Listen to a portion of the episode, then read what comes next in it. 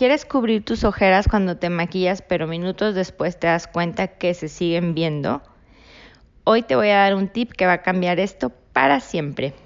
El secreto está en que necesitas utilizar dos productos diferentes, cada uno en un tono distinto.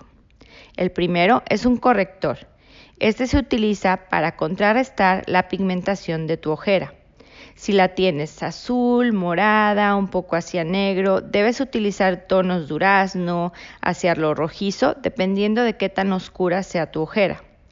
Si la tienes rojiza, debes utilizar un tono amarillo. El segundo producto es un concealer. Este es el que te va a dar esa luminosidad que buscas y debe ser uno o dos tonos más claros que tu tono de piel o la base de maquillaje que utilices.